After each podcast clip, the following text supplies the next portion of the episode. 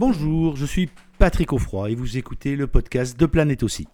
Un podcast qui vous aide à mieux comprendre le berger australien, le berger américain miniature et le border collie. Avec ce podcast, ma mission est la même que depuis des années, faire connaître, apprécier et respecter le berger australien.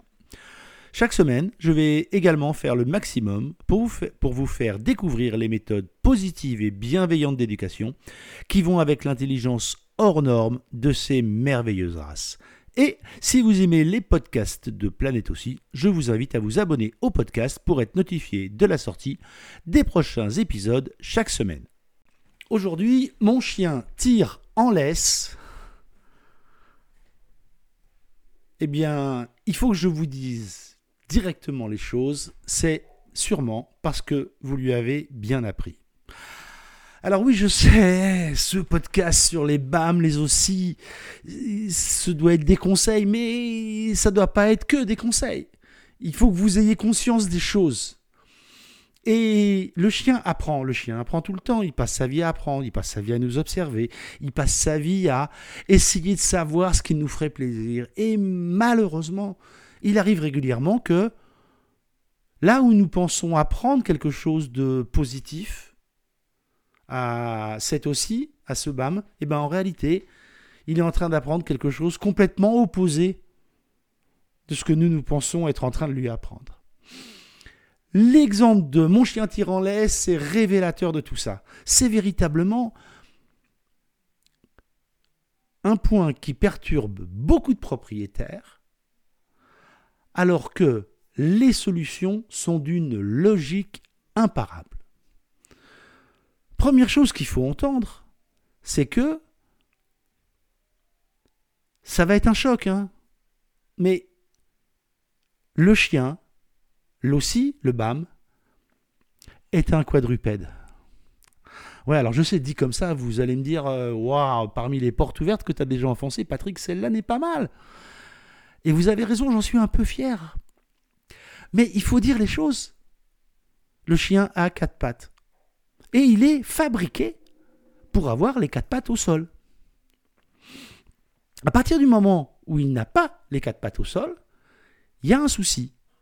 Alors quand vous tirez sur la laisse et que vous tirez en arrière, évidemment, et que vous décollez les pattes de votre chien légèrement du sol, vous pensez lui apprendre quelque chose alors qu'en réalité, à ce moment-là, vous oubliez que c'est un quadrupède. Et que, comme tout bon quadrupède, il a besoin d'un truc, c'est d'avoir les quatre pattes au sol. Ainsi, qu'est-ce qui se passe? Quand vous tirez sur la laisse, vous musclez son cou et vous musclez aussi ses postérieurs. C'est-à-dire, vous êtes en train de créer une masse musculaire plus importante qu'elle n'aurait dû être, qui va aller à l'opposé de ce que vous voulez faire. Alors vous allez me dire, oui mais Patrick, c'est le principe du coup de sonnette. Si je tire, à ce moment-là, il est censé comprendre que s'il se rapproche de moi, ça va s'arrêter. Ah ben ouais, théoriquement. Enfin, selon la théorie humaine. Hein. Parce que dans la théorie du chien, d'abord, euh, il veut avoir les quatre pattes au sol. Alors évidemment, qu'est-ce que vous allez faire? Ben, Vous allez tirer plus fort. Et donc le déséquilibrer encore plus. Et donc, eh ben, et donc il faut bien qu'il pousse plus fort pour retrouver ses quatre pattes au sol. C'est un quadrupède. C'est aussi simple et basique que ça. Il a besoin d'avoir les quatre pattes au sol. Donc, chaque fois que vous tirez, vous pensez améliorer son comportement. En réalité, vous êtes en train de le préparer à être un formidable sportif qui va être tout à fait capable de bouger X kilos au fur et à mesure du temps où vous allez l'entraîner. Donc, vous le rendez de plus en plus fort, de plus en plus compétent pour musculairement pouvoir tirer en laisse. Le deuxième point qui est extrêmement important, c'est la question de l'équilibre. C'est-à-dire que si moi je vous attrape par derrière et que je vous tire au niveau du col, votre réflexe, il va pas être de partir en arrière. Non, votre réflexe, il va être de partir vers l'avant parce que vous voulez retrouver l'équilibre. Le problème qui se pose là avec le chien est strictement le même. Qu'il ait eu deux ou quatre pattes, ça n'aurait rien changé au problème. Il veut rester vertical. Et donc comme il veut rester vertical, que se passe-t-il? Encore une fois, il va aller à l'opposé de la force que vous générez pour garder son équilibre. Donc, il va là se muscler au niveau des épaules pour être de plus en plus calé au sol pour pouvoir résister à la pression que vous allez mettre à l'opposé. Ainsi, on se retrouve avec des chiens qui bloquent à l'avant avec la laisse complètement tendue et qui sont prêts à ce que vous bougiez. Le troisième point est extrêmement important, c'est ce qui s'appelle la discrimination. La discrimination, c'est la capacité qu'a le chien d'identifier si c'est telle ou telle personne qui est au bout de la laisse. Alors, ceci explique beaucoup de comportements, c'est-à-dire que le chien sait qu'avec telle personne, madame par exemple, il peut faire ce genre de truc, et avec monsieur, par exemple, il ne peut pas le faire. Je dis madame et monsieur parce qu'il y a quand même dans ce système d'apprentissage de la laisse une question de force. Mon épouse fait dans les 50 kilos et elle se promenait en ville avec un dog allemand qui pesait grosso modo le même poids qu'elle. Et il n'y a jamais eu cette question de confrontation de je tire, tu tires. Pourquoi? Parce qu'il était éduqué de telle façon que il savait qu'il valait mieux faire ceci que cela. Et il savait à qui il avait affaire. Que se passe-t-il? Il se retourne et il dit Ah, je me suis entraîné avec le gars de 90 kilos, et c'est pas avec une gamine de 14 ans qui en fait 24 et demi que je vais avoir un souci pour la bouger. Et donc si on l'a entraîné auparavant avec quelqu'un qui peut répondre à une traction de 90 kg, on est à peu près sûr que si on met quelqu'un qui n'est pas capable de résister à 70, le chien va l'embarquer.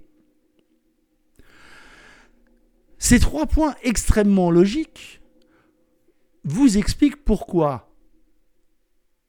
le BAM ou le berger australien, même s'ils ne sont pas des tailles de chiens imposantes, ont suffisamment de force et de puissance pour bouger des adultes normalement constitués. Dernier point, si je devais en avoir un dernier pour vous convaincre, est-ce que vous croyez que dans les attelages de chiens de traîneau, pour faire démarrer un attelage, on va euh, descendre, euh, aller donner un petit bout de friandise en disant au chien allez on avance, allez avance, allez go, allez et non. Que se passe-t-il dans les attelages? On tire sur l'allonge la ligne du premier, on le déséquilibre, et au moment où on relâche, il prend son équilibre et l'élan va générer l'ensemble du mouvement du traîneau et de, tout l'équipage. Ceci pour vous montrer que parfois le système de force contre force va permettre de générer des choses positives. Là, en la matière, c'est le fait que euh, l'attelage de Husky ou de Malamute va démarrer. Mais bizarrement, quand on est dans la marche en laisse en ville, on n'imagine pas que c'est le même processus qui est en train de se mettre en mouvement. Et pourtant, et pourtant, encore une fois, le chien apprend. Et là, le chien a appris à bien tirer. Alors vous allez me dire, euh, Patrick, une fois qu'on a fait tout ça, euh, qu'est-ce qu'il faut faire? Eh bien, il faut parler du dernier point qui est extrêmement important. C'est la question, toujours la même chose, du renforcement. C'est-à-dire, le chien tire pour aller quelque part, parce qu'il y a une odeur super intéressante, euh, il y a un papier de McDo qui traîne par terre, euh, peu importe ce qu'il y a. Et il a vraiment envie d'y aller. Et il tire. Et il est en bout de laisse. Et il tire, et là, vous lâchez un tout petit peu. Il vient de gagner 3 cm. Et vous vous rappelez, les principes du chien sont toujours les mêmes. Si je gagne quelque chose, je vais me débrouiller pour essayer d'avoir plus. Et donc s'il a gagné 3 cm avec cette puissance-là, il se dit que, mettons qu'il mette deux fois la puissance, il a des chances de gagner entre 6 et 10 cm. Oui, le chien est aussi manipulateur que ça, aussi calculateur que ça. Et il se dit, principe de l'interrupteur, je vais appuyer plus fort sur l'interrupteur pour avoir plus de lumière. Et là, il va tirer plus fort, mais plus de puissance dans son cou, dans ses épaules, dans ses pattes arrière, pour gagner un petit peu. Et si là, vous relâchez encore un tout petit peu, et eh bien là, le chien, il a encore gagné 10 cm. Et là, il se dit que ça vaut le coup. Ça vaut la peine. Parce que chaque fois qu'il tente, il se rapproche du papier qui est par terre. Il se rapproche de l'odeur qui a l'air drôlement intéressante. Et donc, involontairement, bien sûr, vous êtes en train de créer la situation où vous apprenez à votre chien à tirer par à coup pour aller finalement où il veut aller. Dans le pire des cas, vous allez finalement dire Ah, allez, va sentir le truc. Et là, qu'est-ce qu'il se dit? Il se dit tout simplement Waouh Ça valait quand même drôlement la peine, non? Que je tire une fois un peu fort et puis une fois super fort. Parce que finalement, là maintenant, tout de suite, j'ai quand même réussi à aller sentir l'odeur. Ou d'aller flairer le papier de McDo que j'avais quand même très envie de sentir et que mon maître ou ma maîtresse n'avait pas vu. Alors voyez-vous, quand je dis que le chien est toujours logique, c'est bien ça que je veux vous faire comprendre.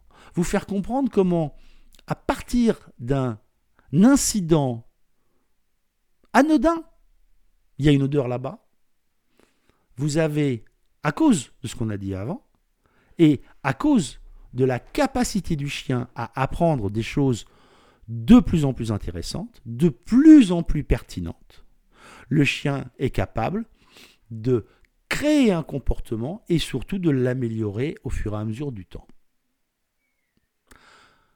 Imaginons que quelques jours ou quelques semaines après, vous repassiez dans le même coin et que là, le chien se dise, euh, votre aussi ou votre bam se dit, waouh, il doit y avoir encore une super bonne odeur là. Et bien là, la différence, c'est que il va pas commencer par un petit coup. Parce qu'il sait que le petit coup, ça a finalement démarré le truc, mais c'est pas vraiment ça qui a marché. C'est quand il a mis la grosse puissance qu'il y a été directement.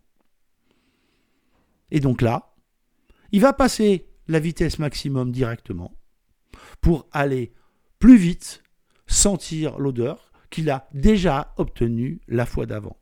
Et donc vous avez créé un chien, involontairement bien sûr, qui tire en laisse, et puis surtout, un chien qui tire de plus en plus en laisse.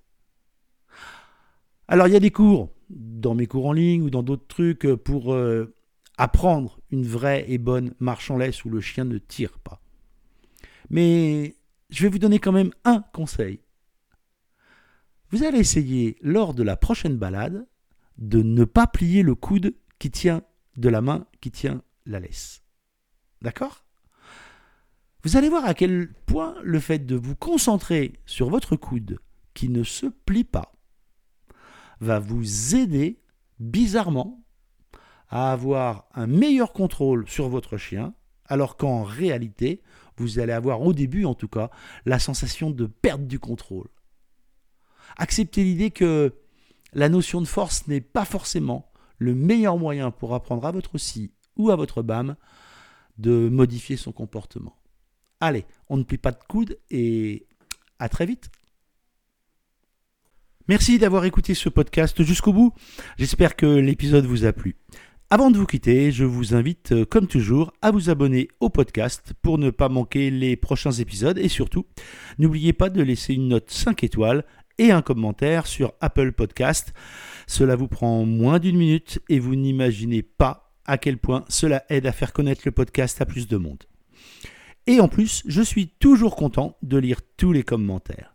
N'oubliez pas d'aller voir également le site planètebergeraustralien.com, tout attaché en un seul mot sans accent, pour d'autres ressources. Amitié du Tarn et à très bientôt sur le podcast Planète aussi.